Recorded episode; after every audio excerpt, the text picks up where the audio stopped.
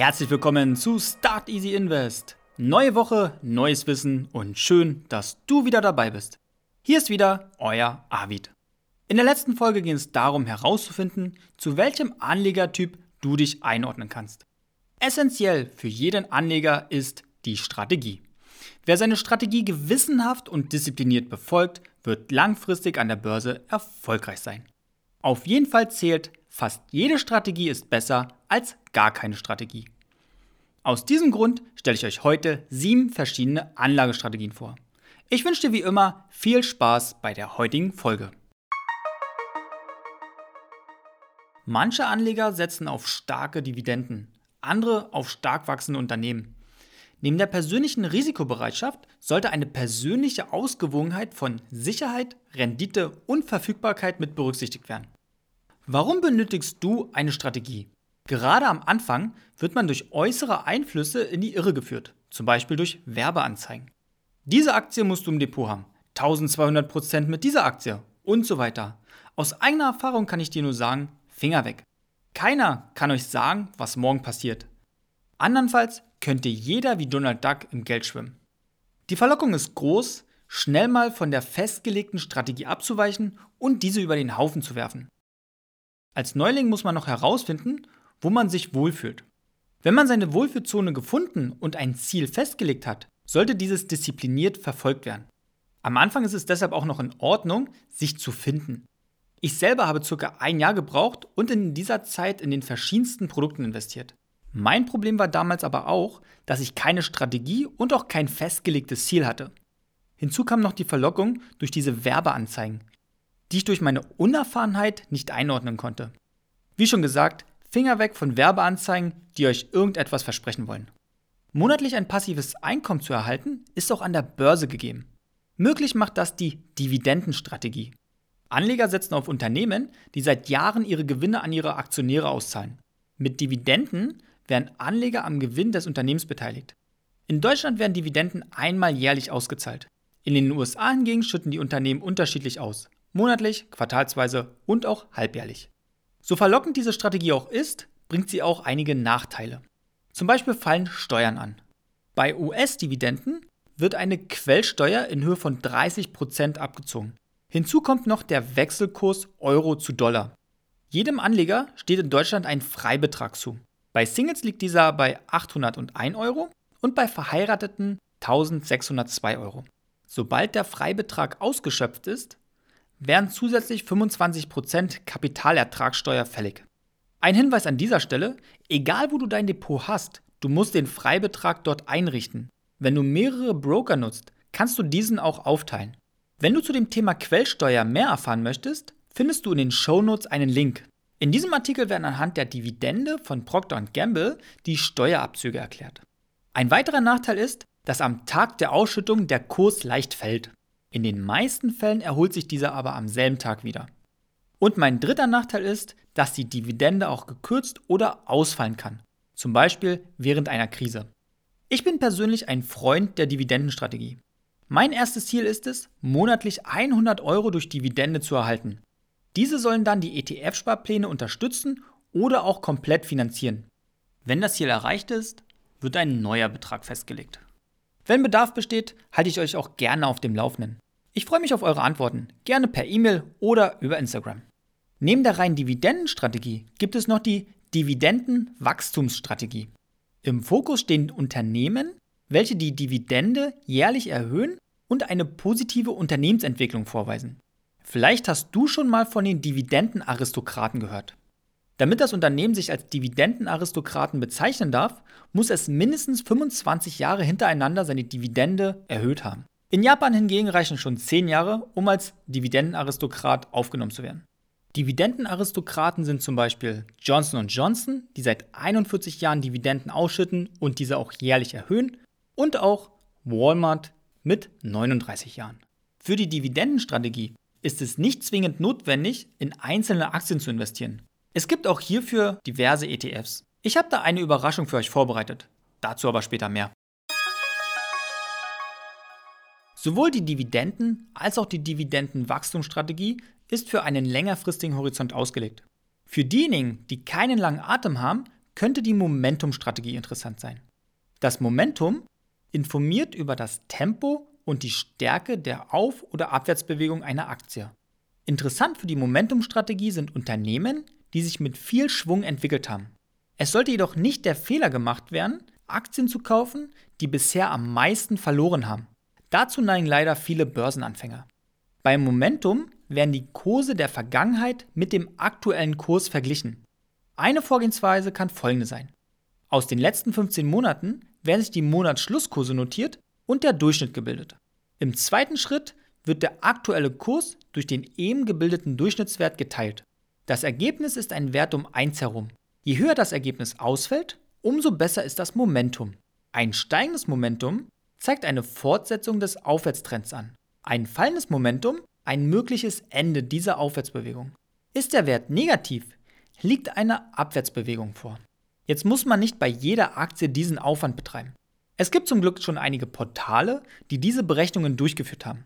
Ausgewiesen wird das Momentum als RS-Wert. RS steht für relative Stärke. Empfehlen kann ich hier die Homepage von finanztreff.de als auch von onvista.de.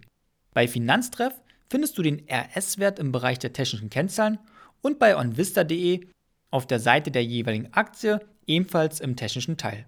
Beides hinterlege ich dir in den Shownotes. Die Momentum-Strategie kann für wenige Wochen und Monate verfolgt werden. Das Risiko kann wiederum mit ETFs im Depot gestreut werden.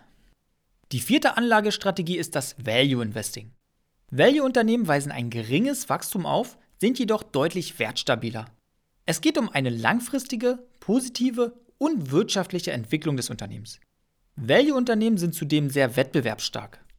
Das wird auch als innerer Wert bezeichnet und spiegelt sich meistens nicht im Kurs der Aktie wider. Hier muss man sich etwas tiefer mit dem Unternehmen beschäftigen, verstehen, was sie machen, welche Branchen sie bedienen und wie der Wettbewerb aufgestellt ist. Langfristig wird man mit einer guten Rendite belohnt. Das Gegenteil des Value Investings ist die fünfte Strategie, das Grow Investing. Hier geht es wirklich nur um das Wachstum. Diese Unternehmen schütten keine Dividenden aus, sondern investieren ihre Gewinne in das eigene Wachstum, um sich vom Wettbewerb abzuheben. Am Anfang ist es erstmal zweitrangig, ob das Unternehmen Gewinne erwirtschaftet. Meistens stehen diese Unternehmen noch am Anfang ihrer Entwicklung, positionieren sich in kleine Nischen oder erschließen einen komplett neuen Markt. Die Rendite ergibt sich langfristig nur aus dem Kurswachstum. Beispielunternehmen sind Tesla, Apple und Amazon. Die sechste Strategie ist das indexorientierte Investieren. Ein Index bildet mit einer Kennzahl die Marktentwicklung ab. Die darin enthaltenen Einzelwerte müssen nicht betrachtet werden. Beim Börsenhandel nehmen Indizes eine essentielle Rolle ein. Sie zeigen an, in welche Richtung sich der Markt aktuell bewegt. Die meisten Indizes sind von Aktienmärkten. In Deutschland ist das der DAX, im Euroraum der Eurostox, in den USA der Dow Jones Index und der SP 500 die wichtigsten in Asien sind der japanische Nikkei-Index und in Hongkong der Hang Seng-Index. Auf globaler Ebene ist der MSCI World Index sehr wichtig. Neben Indizes von Aktienmärkten haben alle Finanzmärkte und Handelsgüter einen Indiz. Anleihen, Rohstoffe, Länder oder Regionen, Branchen- oder Sektorenindizes, Strategieindizes und so weiter. Ihr könnt euch sicherlich schon denken, welches Finanzprodukt für diese Strategie am besten geeignet ist. Richtig, es sind natürlich die ETFs und Fonds. Die Vorteile hatte ich euch des Öfteren schon genannt. Sehr gute Risikostreuung, kostengünstig und gute Renditechancen. Die siebte Anlagestrategie fokussiert sich auf die Small Caps. Unternehmen werden nach verschiedenen Caps zugeordnet. Das Hauptkriterium ist die Marktkapitalisierung, also dem Börsenwert eines Unternehmens. Bei Small Cap Unternehmen liegt die Marktkapitalisierung im Bereich von 300 Millionen bis 2 Milliarden Euro. Die Strategie zielt darauf ab, in Unternehmen aus der zweiten Reihe zu investieren. Diese werden auch als Nebenwerte bezeichnet. Das kann den positiven Effekt haben, da einige Nebenwerte große Gewinne erzielen und Aktien aus der ersten Reihe übertrumpfen. Diese Strategie kann für Anleger interessant sein, die nicht dem Trend der größten Unternehmen folgen. So, welche Strategie gefällt dir am besten? Vielleicht sprechen dich sogar auch mehrere an. Das ist gar nicht mal so schlecht, denn dann streust du dein Risiko auch wieder. Heute stelle ich euch nicht nur einen, nicht nur zwei, sondern gleich drei ETFs vor. Und warum? weil du mit diesen drei ETFs in Kombination jeden Monat eine Dividende erhältst. Das wäre etwas für die unter euch, welche jeden Monat ein passives Einkommen erreichen möchten.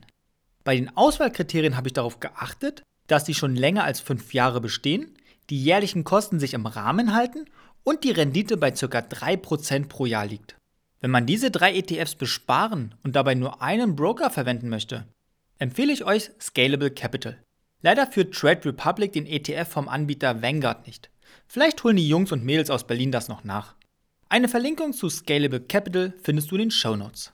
Der erste ETF ist der Stocks Global Select Dividend 100 Index und bildet die Wertentwicklung der 100 Unternehmen mit den höchsten Dividendenrenditen in Europa, Amerika und in Asien ab. Die Jahresdividende lag 2021 bei 1,08 Euro pro Anteil. Auf den heutigen Kurs von 30,65 Euro berechnet liegt die Rendite bei 3,5%. Dieser ETF schüttet in den Monaten Januar, April, Juli und Oktober aus. Der zweite ETF bildet den Eurostox 50 Index ab und beinhaltet die 50 größten Unternehmen der Eurozone. Die jährlichen Kosten betragen 0,1% und 2021 wurde pro Anteil 92 Cent ausgeschüttet. Die Dividendenrendite liegt bei 2,2%, berechnet auf den aktuellen Kurs von 41,54 Euro. Dieser ETF schüttet im Februar, Mai, August und November aus. Und der dritte ist der Vanguard FTSE 100 Index und beinhaltet die 100 größten Aktien aus Großbritannien. Die jährlichen Kosten betragen 0,09% und gemessen an dem aktuellen Kurs von 39,64 Euro und einer Ausschüttung von 1,47 Euro pro Anteil liegt die Rendite bei 3,7%. Dieser ETF schüttet in den Monaten März, Juli, September und Dezember aus. Mit diesen drei ETFs in Kombination erhältst du jeden Monat ein passives Einkommen. Ich habe mir nochmal überlegt, wie ich persönlich diese drei gewichten würde.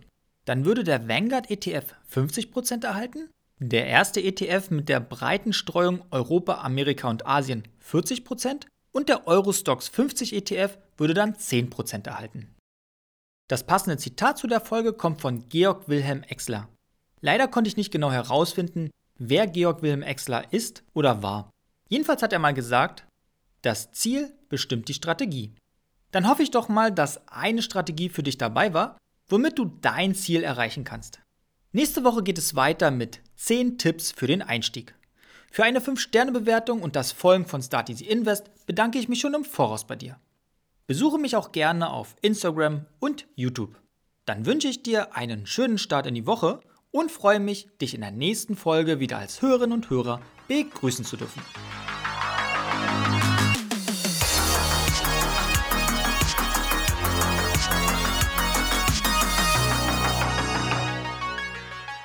Risikohinweis. Die vorgestellten Finanzprodukte stellen keine Handlungsempfehlung oder Anlageberatung dar. Der Vortragende und Start Easy Invest haften nicht für entstandene Verluste. Dein Geld, deine Gedanken, deine Entscheidung.